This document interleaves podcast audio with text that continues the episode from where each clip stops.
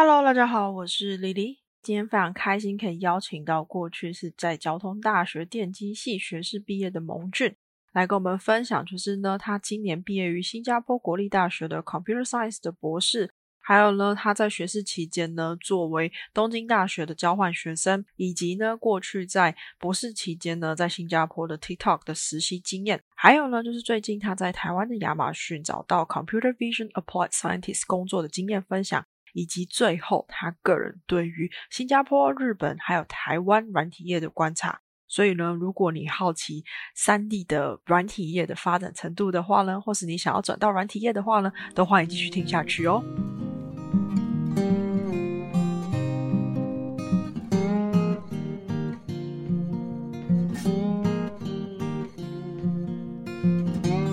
那可以请蒙俊先跟我们的观众打个招呼吗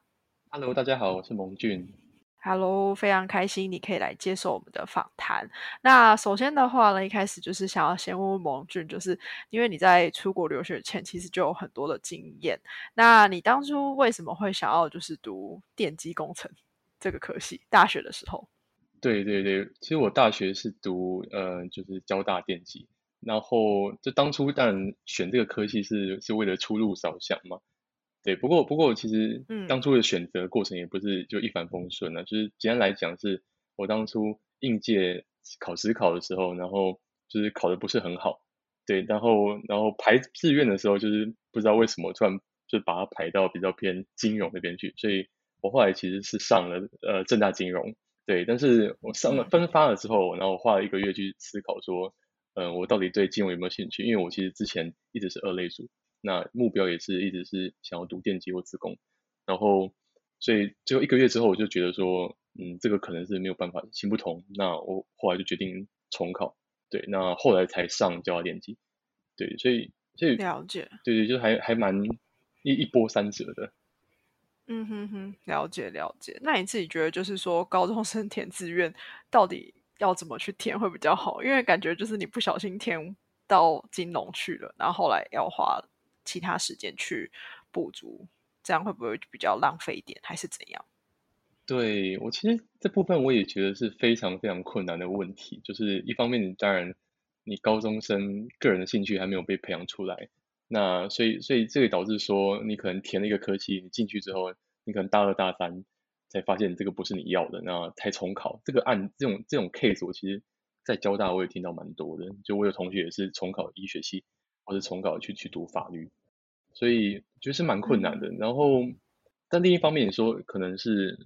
就是比较像是一个教育制度的体系的问题吧。就是你可能台湾我们就是从小到大就是被要求说，我们读书要考试考好，那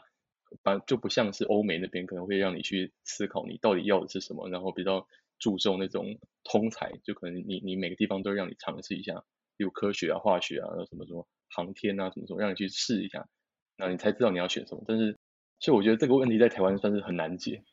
所以我其实也没有一个很好的建议。对，确实啊，就是如果可以呃一开始填志愿就填到自己的兴趣，是很幸运的一件事情。这样子，对。好，OK，那你大学的时候呢，就在交大这过程当中，你有？到日本的东大去当交换学生，那你那时候为什么会想要去日本东大交换？嗯，对，因为其实因为我本身是蛮喜欢那个日本文化，就是我其实从高中就喜欢看动画，你你你知道，就是因为有些高中男生就喜欢看动画漫画，所以我那时候其实就开始自己学日文。那所以到大学的时候，我就发现有这样子的一个一个计划，那我就就因因为我我我之前看动画漫画的那个经验，所以让我想要去日本。去生活看看，对对对，所以我大二就看到呃交大有这样子教研生计划，然后并且发现呃日本的那个姐姐妹校里面有非常好的学校，就是东京大学，对对对，所以我就觉得说是一个蛮蛮不错的，就如果能申请到吧，是一个蛮不错的体验，而且就说如果去交换一年或者交换一学期，它其实是可以不用多花你时间，例如说你可能大学要四年毕业，那有些人当然是需要延毕，但有些人其实如果你 handle 的好。你可能那一年你上的课，你可以回来交大或回来你的学校去去抵抵免那个学分，所以其实，嗯，我现在一石二鸟吧，对啊，所以我所以我当时就决定去申请。了解，那你们申请就是东大的时候会有语言要求你吗？对，其实其实当时是有语言要求，但这个是看对方学校的要求，就是交大本身有要求，那东大本身也会有要求。交大本身要求是说，例如说你今天要去的日式日本，那你可以选择用日文，或是用选择用英文做你的那个语言门槛。那如果你今天去的是是德国，那你可以选择用那个德文，或是用英文做语言门槛。就简单来讲，就是你同时可以用英文，就是英文如果够好，你有托福的成绩，那或者说你有那个你想要交换校的当地的语言的成绩都可以。所以我我当时其实我本身的英文不是特别好，那我就是用日文的那个呃的的成绩去申请，就我有考那个日文检定。了解了解，那你有提到就是说你那时候是选择大三出去，可是交换其实很多人会选择大四，你选大三的原因是为什么？对，其实呃我当初是想到说，因为我发现可能每个学校的情况会不一样，但是因为交大是说，如果你大四出去的话，如果你是去一年，那你回来那一学期，你可能可能会跟你的毕业的过程会有冲突，那这样可能会导致需要延毕，所以我就觉得说。因为因为我我大二的时候就发现，哎，大三就有这个交换计划，而且同时有东大，因为东大在那一年是第一次开，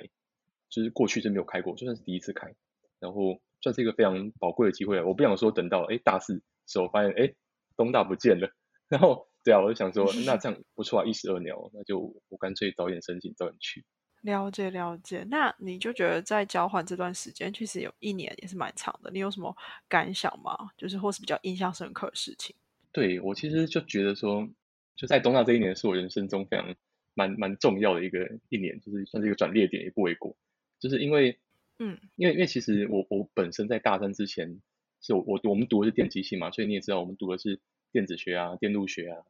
这种比较偏硬体，然后你毕业可能也会往那种 IC 设计或是那种那种系统或硬体厂台湾那种去发展。对，但是我其实，在前两年我没有什么太多的去。去真的是很很对这个领域很有兴趣，就是学一学是觉得说，呃，为为了考试过，对。但是我我去东大之后，我其实后来我是进到了他们一个比较偏做自工的实验室，叫做多媒多媒体处理实验室。那那在这个实验室里面，其实我们我做的，呃，我然后我同时遇到很好的老师，很好的日本老师，然后他带我做一些跟呃像是呃图片处理啊，image processing、computer vision 相关的相关的研究。所以这算是让我在那之后决定去转领域，转到资工一个蛮重要的一个转折点。然后也是因为我在那边呃一个蛮蛮正面的一个过程吧，就我我做一个我做一些 research，然后我我有发一些呃 short paper，然后然后也有发表，然后觉得说这个过程我还蛮享受，所以也是决定了呃我也是让我后来去决定走学术路线。对，了解，算是。真的是一个转捩点，就是让你找到自己的兴趣，对，这样子。对，那你就是在台湾读大学的时候，除了去交换之外，你其实也有参加像是微软的 MSP 学生大使的活动。那这个算是也是蛮久的，也是一年。那它主要是在做什么？OK。这个其实其实那个微微软的这个 MSP，它的全名叫做呃微软学生大使，然后 MSP 叫做呃 Microsoft Student Partners。那那其实这个这个实习其实我当时是被分到软体开发组，但是这个要要注意的是，它其实是跟所谓的呃 Software Engineering Intern 其实是其实不一样的。就是在 MSP 里面，我们做的比较像是说去推广呃微软的一些产品，或推广微软的一些技术。对，例如说当时我我们软体开发组。呃，虽然我们也要去帮忙开发一些，例如说 Windows App，就当时有 Windows 8，我们用 Windows 8 App，我们开发一些 App，嗯，然后我们最主要的工作是，呃，我们可能每个月或者每每几个月，我们会被分配到台湾的各地的大学去做校园演说，就是例如说我们演说说最近的开发 Windows App 的的技术是怎么样，所以它主主要工作比较像是跟呃大学生去互动，而不是说去在公司里面去学习那个软体工程。但我觉得这是另外一个面向，就我不是说这个是不好，因为在这边我也是学习到蛮多，就是呃，例如说待人处事啊，例如说怎么去 give a good talk，例如说在在这期间我也认识蛮多很猛的同期的朋友，就是软体开发的朋友，所以就觉得还还是一个蛮不错的经验这样。嗯哼，对，确实是。那就是说以这些交换跟实习的经验来讲的话，对你后来的申请硕班或博班有什么帮助吗？就我个人经验而言，其实我在呃交换期间做研究，对我之后升学有非常大的帮助。就像我前面有提到，我我我在东大的时候，做我的研究，因为因为其实研究结果不错，所以我后来有发一些 short papers。然后当时的那个日本老师也可能也觉得我研究做的不错，所以他也他也他也同意帮我写推荐信。就我之后在申请我之后申请硕士班跟博士班的时候，然后我我就请呃日本老师帮我写推荐信。然后虽然我推荐信是看不到里面写什么了，因为必须是那个密封的嘛，但是我我是辗转听到，就是我我入学之后二月之后，然后辗转听到说我我的那个那个那个推荐信其实是非常强力的推荐。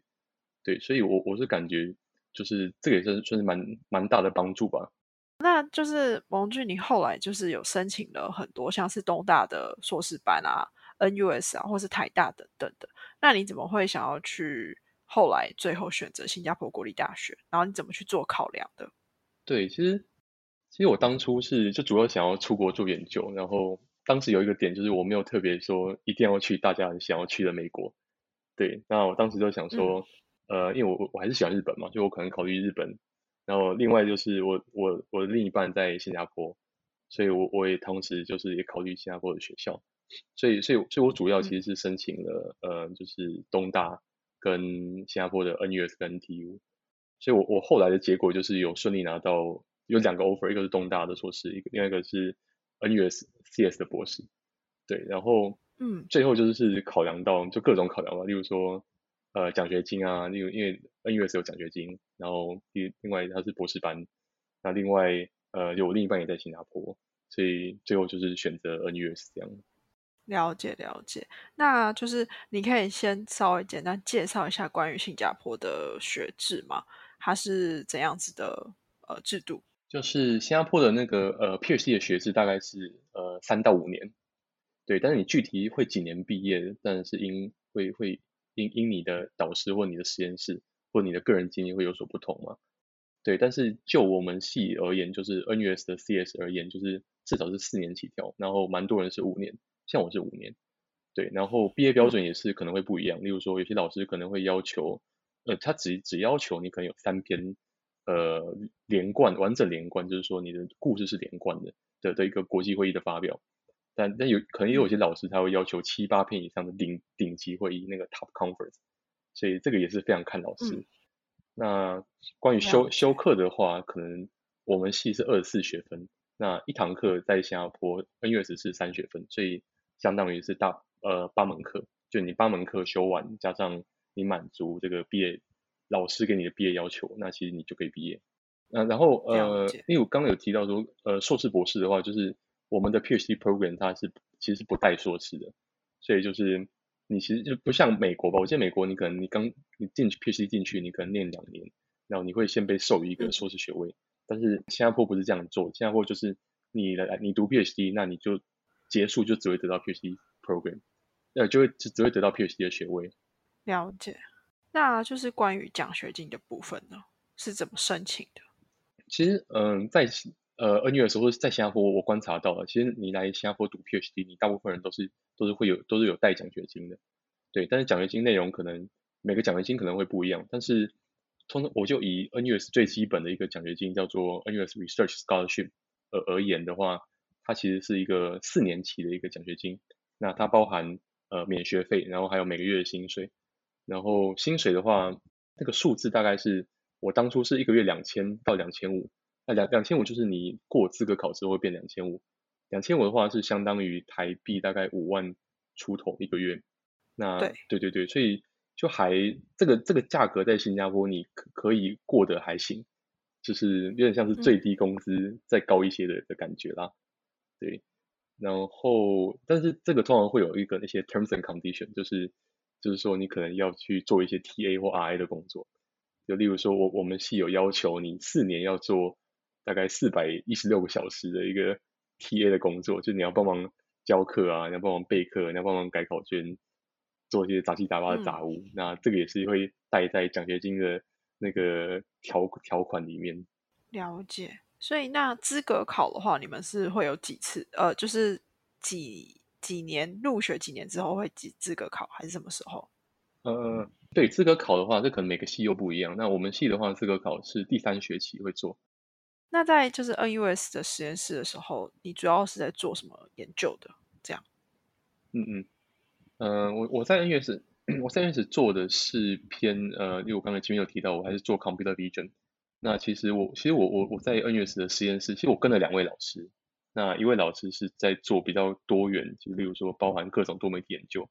那我另外一位跟的老师是比较专攻 computer vision。那不过我我我在那边做的比较偏向，就比较专精于一个题目叫做呃 structured representation of visual things。那就就翻成简单中文来来讲，就是我想要去，就是给定一个图片或影片，我想要去为里面的呃物体去呃建构一个呃结构性的表征。就例如说，简单而言，就是可能物体跟物体之间它可能会有一些关系，那我们可能会称为视觉关系。那那我们就想要去去用这些视觉关系去表示我们看到的这些这些图片或影片。对对，所以是比较。算是一个比较没有这么 popular 的一个 computer vision 的一个一个领域啦。对，了解。那这样可以跟两位老师的原因是什么？对，其实其实我会选择跟两位老师老老师，也是因为我当初因为我是 scope computing，我是 CS 的。那我我当时因为我可能选教授的时候，也有点像是我进去之后，然后我们才选选教授。那我可能选教授的时候，选的选一选，就选到最后发现发现，哎，和我的兴趣的老师已经。剩不多了，所以，所以我我后来就谈，就谈到我现在的指导老师，然后呃叫呃 Roger Zimmerman，那他人非常好，然后他愿意让我去找一个 course supervisor，在在 ECE，对对对，然后就是我刚提到他，因为 ECE 那位老师叫冯家是他他专攻 CV 嘛，所以我我我也是算是说，我我呃蛮多的那个学术研究的指导是从 ECE 的老师这边来，对，但是 SOT 这边老师他当然也会。我们还是有 weekly meeting 去 update，所以算是老师如果同意的话，其实是可以这样子的。对对对，其实这个其实，在台湾也应该也有，就是说共同指导啦，对，就共共指，所以其实台湾应该也是有的。嗯，然后就是你自己在新加坡读书，跟过去在台湾啊，还有日本有什么不一样经验吗？就是不管是生活上还是校园内。其实，在新加坡，我觉得个蛮蛮蛮蛮特别的东西就是。就是我我也很享受的东西，就是它是多元种族啊，就是因为你也知道新加坡是在东南亚的国，算是国际枢纽嘛，所以它吸引来自东南亚各国啊，然后也包含欧洲或美国，也蛮多人会来这边来。那所以其实整个新加坡，因为它的官方语言也是英文，所以就有很多外国人，然后我们就很容易去跟他们沟通，然后也是讲英文，就让我们觉得这个，嗯，就是让让我学习如何去尊重这样的多元文化，以及跟。不同的文化去去共处吧，就这个东西是在台湾，我觉得是呃比较难去感受到的，或是学习到的。对，然后另另外一个东西是，是我呃我感觉就是新加坡的 IT 业就是要比台湾要要发达蛮多的，就是这方面也是因为我刚刚也提到，我们新加坡是一个比较国际化的一个环境，所以它呃算是吸引到蛮多，例如说来自中国啊，或者来自美国的一些大呃大企业，例如说你可以看到有。呃，有有 ByteDance，有有有腾讯，有阿里巴巴，然后你当然你 Fan 其实在新加坡，FM 就是那个 Facebook 那种 Amazon、Apple、Microsoft、Google，就这些其实在新加坡也是齐聚。那他们几乎我我我我也发现他们都有招 Software Engineer，所以其实就是目前而言的话，新加坡的 IT 的的机会会比呃台湾或日本还要要多上蛮多的。然后还有另外一点是。有些人对新加坡的那个的的的物物价，他们可能觉得说，因为因为新加坡薪水比较高嘛，但是物价也是会会高上不少。对，但我我个人呃待了五年的想法是，其实新加坡事实上的消费啊，事实上可以不高。就例如例如说，我们在 NUS 的校园里面，一餐平均其实是吃大概四到六新币。那那这个因为汇率现在是一比二十二左右了，那其实是大概九十到。一一百出头，那其实你你这个其实跟台北或者说台北的校园里面吃饭的的价格不会差太多，对。然后另外另外你别那我们就先不提学校，其实在校外你也知道会有蛮呃就是也也会有蛮蛮多的一些美食广场叫做 Kobe 店，那这些 Kobe 店里面其实吃饭也大概五六块以内就就会有，所以其实吃饭这边你可以不贵，你当然你去吃它吃餐厅，你上面会越来越贵，就是呃天花板非常高。但就是呃，端看你怎么去选择。那那另外的话，你可能交通的话，你走你你搭地铁其实也不贵，大概一到两新币。对，但是住住宿的话可能就比较贵，就是看你住什么。但如果比较一般，例如说学生住的话，你可能七八百新币，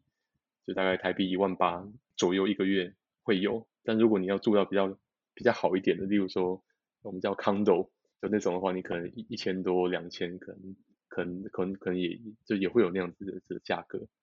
对，但是就是就是，但我我的观点就是说，呃，新加坡消费可以不高，是端看你怎么去选择。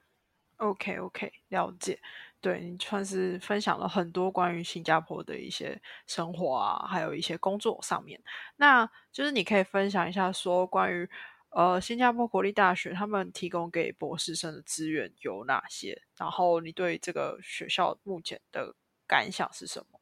嗯嗯嗯，好。对，其实 NUS 给博士生的资源比较要就是要要看各个实验室啦，因为。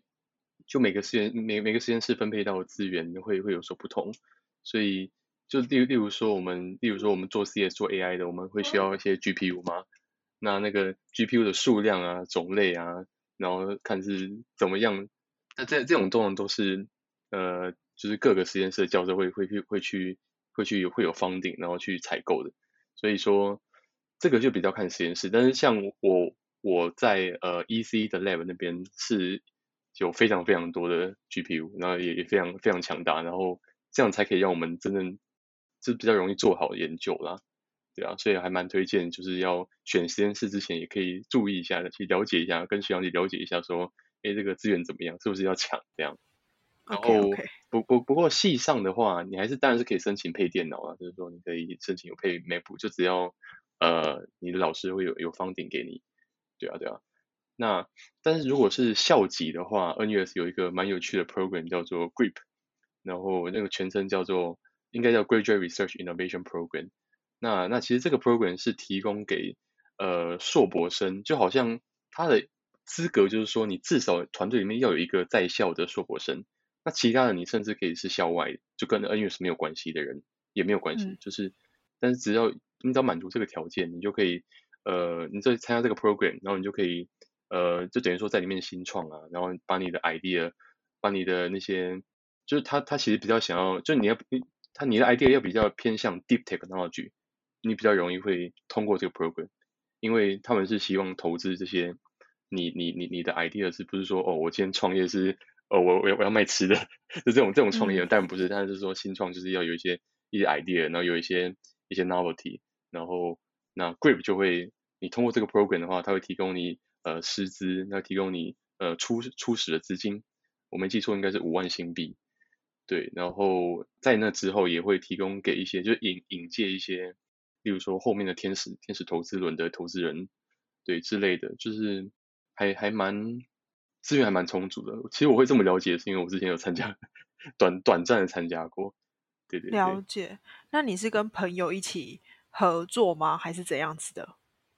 对，我是跟朋友一起合作做，最刚开始是做一个有点像智慧医疗，然后是做一个智慧的，就是帮助洗肾病人的一个尿尿袋，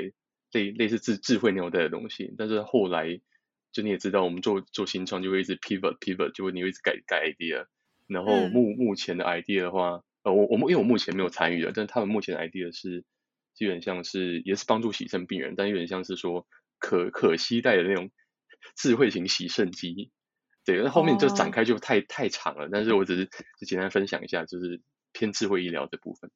了解了解，OK，好。然后感觉这次资源算是蛮多的啦，但大家都要先去问一下这样子。那就是说你在博士的期间有到 AICS 做那个 research intern，那为什么当初会想要做这份实习？还有就是说，那它跟研究上面有什么关系吗？就是博班的研究，对。好。对对对，其实我会到这个 AICS，就是我们叫做 ICE 嘛。其实台湾人这大家应该也了解，因为这是华硕的一个呃 AI 的一个一个 branch。嗯。那其实 ICE 它当初就当初我我我我其实想要我报名他们的 research intern，其实是想要了解一下业界跟学界的 focus 会有什么不同。对，那那我我我进去之后，我的确发现就是不同于我之前在学校博班做的 project。那在 ICE 那边的 project 是比较偏向实际应用，就是当时他们的的的的的想要做的东西比较像是有点像呃 smart retail，就是嗯就是智智慧的那种零零售零售店，比如说你今天在对零售，你今天在店店里面，你可能透过那个监视录影器，就是你监视录影器不只是去监视人，你你能不能用它来去分析一下顾客的的喜好，就是他可能哎特别对哪些产品特别有兴趣，那这种透过这种可以去呃了解一下顾客的喜好，那其实这一个你实际上就叫做呃有点像 video based 的一个 human object interaction detection，就是呃人人体跟物物物体的那个互动的呃侦测。那那其实这个就是跟我我我的研究有有一些关系，所以我我觉得还还算是一个蛮不错的经验，因为选题的时候是有 match 到我博班的研究的 topic，所以就是第一个这个是不错，然后第二个是你当然我们我们在呃工业界做研究可以可以使用工业界比较丰富的资源，比如说他们 GPU 会比较多，对，那这都是一些蛮蛮不错的优点。了解，那我比较好奇的是说，所以如果是博士生身份的话，也可以去申请这个 intern 吗？还是说，因为你博士生其实已经算是一个工作的感觉了，不是吗？对你，这个，嗯，这个是一个好问题，但是这一个是要呃蛮 case by case 的，就是你要看是哪一个学校，然后看是哪一个国家。那据我了解的，就就就据我了解的，能分享的当然就是新加坡跟 NUS 嘛。那那其实 NUS 是。是可以让在学的博硕博生去去去校外呃实习的，但是它有一个限制，就是你每周工作时间是在在十六小时以内。啊，对，那那这样的话，你就可以在学期间学期内去去去做实习。但但如果另外一种是你如果是寒暑假这种，那这种你就可以去 full time，你就可以全职实习，你就一一每周可以有四十小时嘛。对啊，但了解，所以所以所以就看是怎么样了，就怎么样去做。对，应该就看大家自己博士班的合约是怎样，或是学校的规定啦。就是如果可以的话，就可以去做。好，然后你除了在 ICE 这边之外，你在那个 TikTok 也有做一个 Research Intern。那这份实习的话，是跟 ICE 有什么不一样吗？对，其实。其实我在 TikTok 的实习可以，嗯，就是其实还蛮的确还蛮不一样的。我可以分享一下，就是其实我在 TikTok 实习可以分成两半来看，就是前半段是我我其实是在呃 b y d a n c e AI Lab，那这在这在在 AI Lab 做的就比较偏纯学术研究。那那我其实我其实，在 AI Lab 花了大概一年的时间吧，然后做两个 project，那就是你你就这这这部分比较像 ICE，就是我我我就我当初我我选题。然后我跟我 mentor 讨论，哎，那这个题目看也不错。那他们其实也没有特别要求一定要符合 TikTok 的东西。那只要哎，我跟 mentor 说，我觉得 OK，那我们就呃我们就做吧。反正我我们的目标目标是希望可以做出一些有影响力的 work，然后投稿，然后那当然上面要挂 Tik 那个 TikTok by dance 的名字。那其实这个这样这样 mentor 跟公司其实就 OK 了。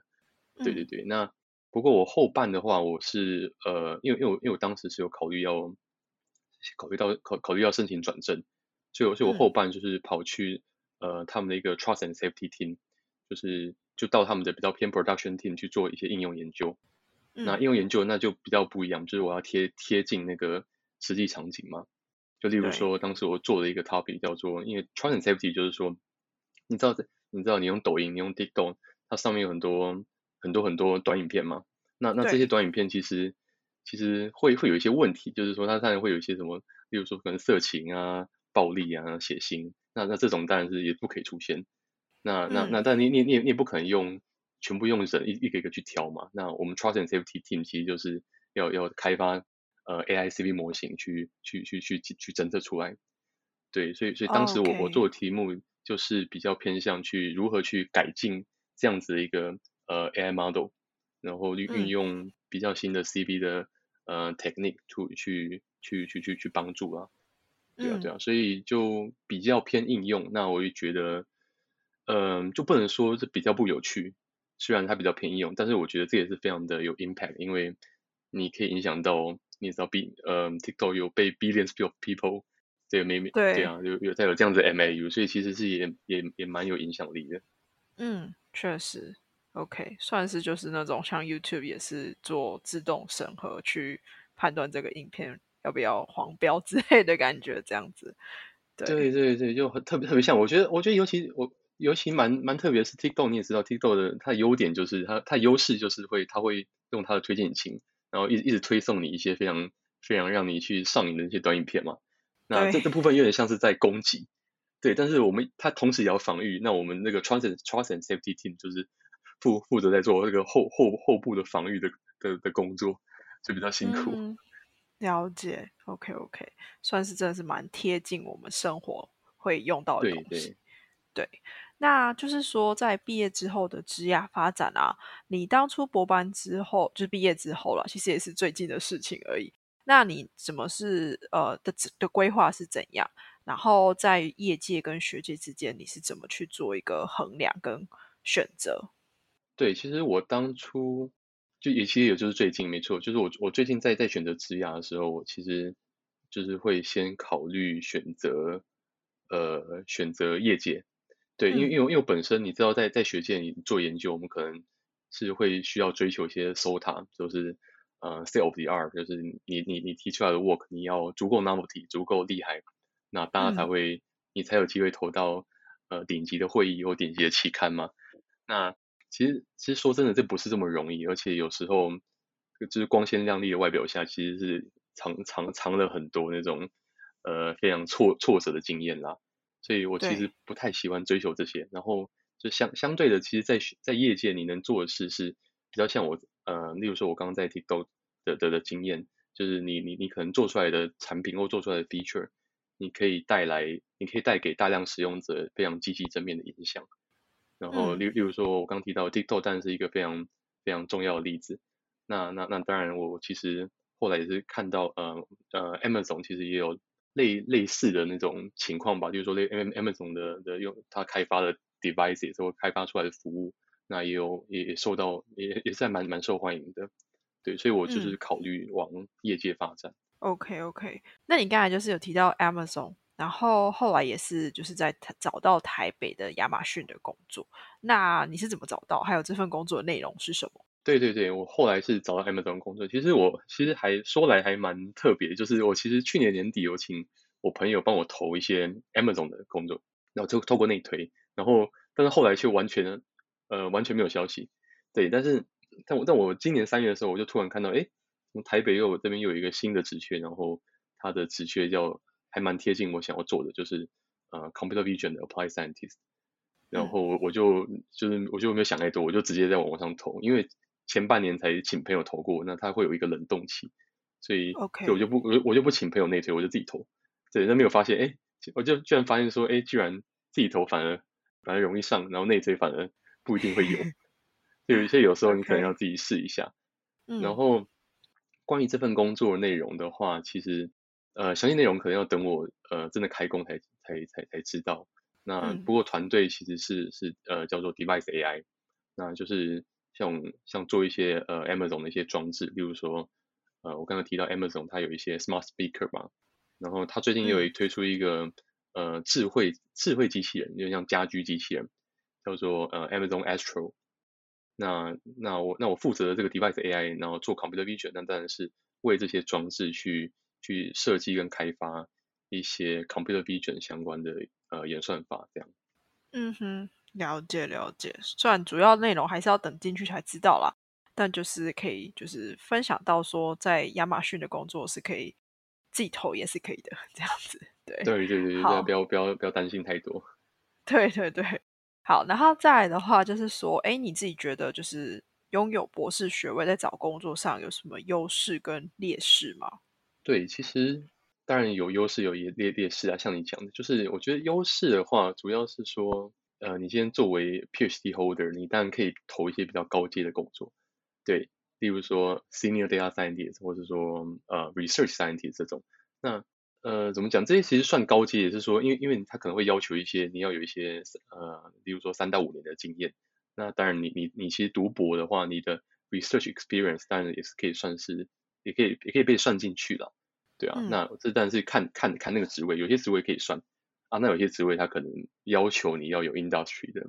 experience，那那那就不一样，对啊。嗯。对，然后另外就是说，你当然可能会比一些硕硕士硕士级的。呃的的的的一些求职者会会要更更受欢迎，对，嗯，那那但但是相对的，我觉得但也有一些劣势，例如说，我觉得其实工作不一定好找，因为因为你今天如果是一个 PhD holder，那代表你你你你读的东西可能是非常非常的深，深入到一个领域里面，那对，那你你这时候你的就不一定会有公司真的需要这么这么前沿的的工作啊。如果你的 topic 并不是这么合拍的话，嗯，所以其实这样子的理想的工作的话，可能是非常稀稀少的。对，然然后另外就是说，那既然如果你今天深入的领域如果是不合的，那你需要转领域的话，那你这样就也会遇到一些困难的。例如说，你可能要去熟悉一下不同领域嘛，然后你可能要，那你可能应征上或阶级上也会有一些问题，这样。对，确实啊，我觉得好像劣势真的也是蛮多的。但是，那你可以分享一下你当初自己大概投了多少公司或是职缺吗？嗯嗯嗯，可以啊，可以。我我其实我找工作的那个过程特别的冗长，就我我其嗯实从去年十一月那个时候，我我还在 TikTok 的时候，我就决定说，呃，我要申请转正。嗯，对，但是转正的程序在在字节里面是非常，呃，刚好我我那一次是非常长的，因为在新加坡那时候签证有点问题，所以嗯。从十一月开始，呃，申请完之后，然后结果一直没有出来，然后等到其实事实上是等到四月底才出来，但是在在这期间，我就 HR 就告诉我说，呃，会有会有，但是他不保不保证什么，就叫我继续等，所以我就嗯。心理上会觉得，哎、哎，到底怎么办？我是不是要去找其他的？所以，所以，所以我其实在这期间，我我有去找其他的，例如说，我有我有面了 PayPal，然后我有面了，呃，我有面了 Apple，其实，呃，PayPal 是在新加坡，嗯。然后呃，Apple 是在西谷，然后我也面了，再加上 Amazon 啊，Amazon 是在台北，对对嗯。对，然后啊，我还我还面了 Grab，Grab 嗯是在新加坡，有点像新加坡的 Uber，东南亚的 Uber 这样。对，对，然后我我我我最后拿到的 offer 就是字节跟 Grab 跟 Amazon，嗯然嗯，后对啊，就选选择一下，就决定来 Amazon 这样。了解，算是可能地区吧，也可以回到自己的国家 这样子。对对对对，OK，好，然后再来的话，就是想问说，那你自己对新加坡，因为新加坡、台湾跟日本的软体业有什么观察吗？就是说，哎，大家，那这三个地方的发展是怎样？嗯嗯嗯，好，其实我个人的观察是，就以呃软体业的薪水或呃和那个职位的机机会而言的话，我觉得新加坡是比日本要好，然后日本可能会要比台湾好一点点。其实我这边我不太确定，因为我觉得最近台湾的机会也蛮多的，所以可能日本跟台湾的机会会比较类似，然后新加坡会好不少。那我嗯我觉得就以你可能如何融入一个职场如和融入当地文化而言呢，我我其实会觉得新加坡是一个不错的选择，因为就是例如说你今天在台湾待习惯了，但如果你能跳脱这个舒适圈到东南亚，对不对？到新加坡这种有多元文化的地方的话，那我其实可以，我觉得可以学到蛮多东西。例如说，我前面有提到，就是多元文化可以造就互相尊重跟互相的学习合作。嗯那那我觉得相对而言，呃，日本跟台湾这样子相对封闭的岛国，还有呃语言比较没有这么容易，呃那个日日语跟中文嘛，没有没有那么容易让西方人或者其他国家人来融入的话，那当然相对而言会比较没有，就比较单一文化啦。对对我我我个人是喜欢呃新加坡这样，对对对，嗯，了解。然后再来的话，就是接下来想问的，不过也是好奇的，就是说你刚才有提到说新加坡的软体业其实很发达，然后因为我自己后来也搬去新加坡，所以我知道说像很多人可能会想要转职到软体业，那你对这种想要到新加坡然后转职到软体业的人，可能会有什么建议吗？对，其实我觉得就是随着新加坡软体业的的蓬勃发展嘛，那我觉得最近也越来越多台湾人就是直接来，就是直接来这边找工作。嗯那那那我那我觉得这是完全可行的，就是有有，尤其是你在台湾的的的科系是有相相符合的话，其实最近呃大家也发现虾皮跟呃字节跳动其实收了蛮多台湾人，对，所以我觉得是蛮有机会。对，嗯但但如果你是，例如说你是非资工本科系的话，但你想来这边工作，那你直接投的话，可能就没有这么容易。那那这样子的话，我就会推荐你可以考虑，呃呃，例如说 NUS 啊，或是呃南洋理工这种呃的的的这种硕士的 program，因为其实，在 N 在 NUS 或 NTU 这种，就他们的硕士 program，他们不一定是要做 research 的，他们有很多是你你是比较偏 industry program，就是你只要完成，你只要上课，那你不用写论文，